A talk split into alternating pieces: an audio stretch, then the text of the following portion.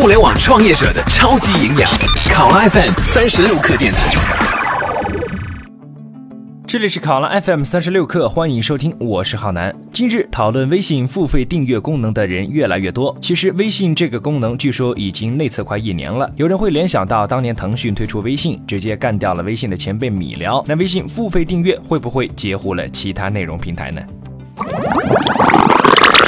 业内人士认为，应该不会，因为付费内容的本质与社交应该是两回事情。首先是内容形式的不同，让各个平台产生了天然的壁垒；其次，各家对内容的定位也不同。第三，微信的付费订阅仅仅是一种内容的交付形式，而不是创造了一种新内容。所以，应该担心的是，现在的内容形式可以用微信订阅的方式交付的那些内容，因为那才是真的抢了别人的生意。当然，这只是一种猜测，用户的迁移还是有一定成本的。而微信的付费订阅其实威力很大，虽然可。可能不会对其他平台产生影响，但是公号的付费订阅这种习惯一旦被挖掘出来，就像微信红包让中国人的移动支付活跃起来一样，成为一个巨大的机会。